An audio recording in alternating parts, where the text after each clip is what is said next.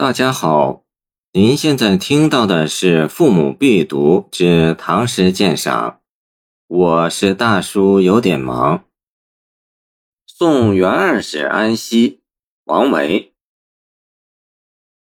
渭城朝雨浥轻尘，客舍青青柳色新。劝君更尽一杯酒，西出阳关无故人。这是一首送朋友出使边疆地区去的诗。这位姓袁的朋友名字不详，其行第为二，故以袁二称之。在唐代，这样称谓显得亲切。安西是安西都护府的简称，治所在今新疆库车县。唐代习俗，亲友离别，送行者往往陪送一天路程。于客舍小住，次日清晨才正式饯别。唐代长安送别，往西去的多在渭城进行。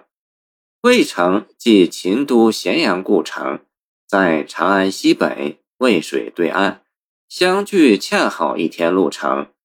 见李商隐复执新童，留别渭之员外同年，送到咸阳见夕阳。看来诗人王维是头一天从长安送元儿到渭城，次日在客舍饯别的。渭城朝雨浥轻尘，客舍青青柳色新。两句展现了送别的实地环境。渭城客舍，这是较大的一处送别场所。柳色青青，使人联想到自汉以来的折柳送别的传统习俗。所以是一开始就把送别气氛渲染的浓浓的。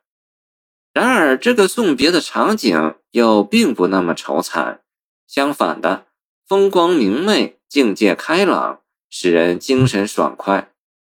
朝雨在这里扮演了一个重要角色。在平日，通往西域的大道车马交驰，熙来攘往，不免尘土飞扬，令人犯愁。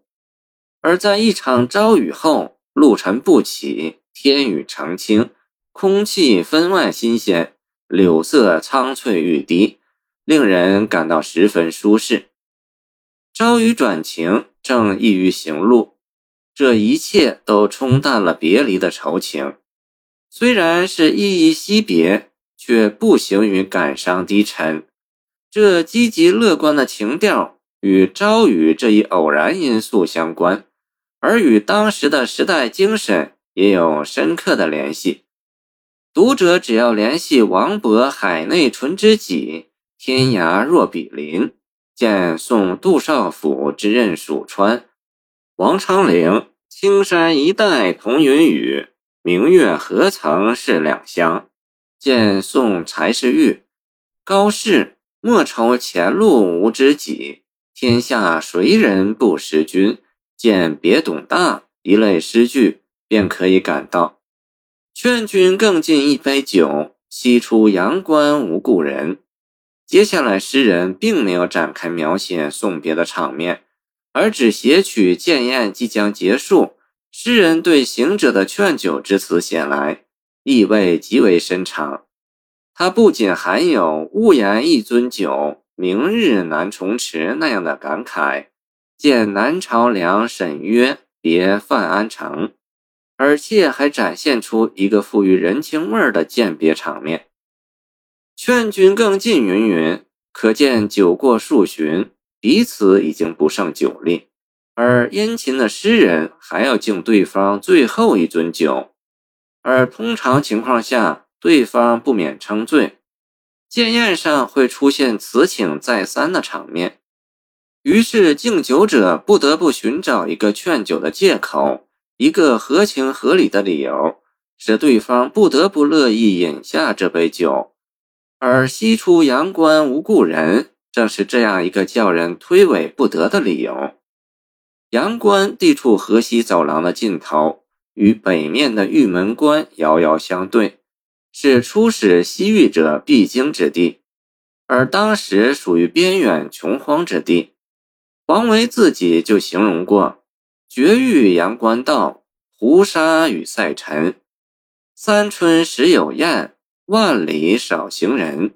见送刘思直赴安西。元二可能是初出塞外，当然不可能有亲友在安西。劝君更尽一杯酒，西出阳关无故人。话虽朴素，但他从行者角度着想，由送者口中道来，盛情真挚深厚，仿佛行者喝下这杯酒，就能带走友人的深情厚谊，以为一时异地的安慰。今人于席间劝酒，感情难却，往往类此。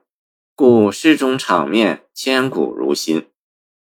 中唐白居易对酒诗云：“相逢切莫推辞醉，听唱阳关第四声。”就是借王维诗句书写眼前类似的送别劝酒的情景。由于这首诗成功的表现了一种真挚深厚的友情，所以从产生之日开始，它就成了流行的送别歌曲。在后代，《渭城曲》《阳关曲》遂成为送别歌的代称。唐代刘禹锡赠歌者何堪？故人唯有何堪在，更与殷勤唱未成。明郑之声留别，无人为唱阳关曲，唯有青山送我行等名句中提到的《渭城曲》《阳关曲》。便是指王维送元二使安西。后人对作为歌曲的那两个名称，远比对原诗题目为熟悉。这一事实本身也耐人寻味，它说明了王维此诗流传千古的一个重要原因，便是靠入乐演唱而深入人心的。原诗本身就极富音乐美，澄、清、晨、清、清。新、君、晋、人等九字构成一串叠韵，如环佩相加，声音轻柔明快，强化了诗歌的抒情气氛，演唱起来也就特别悦耳动听。谢谢您的收听，欢迎您继续收听我们的后续节目。如果你喜欢我的作品，请关注我吧。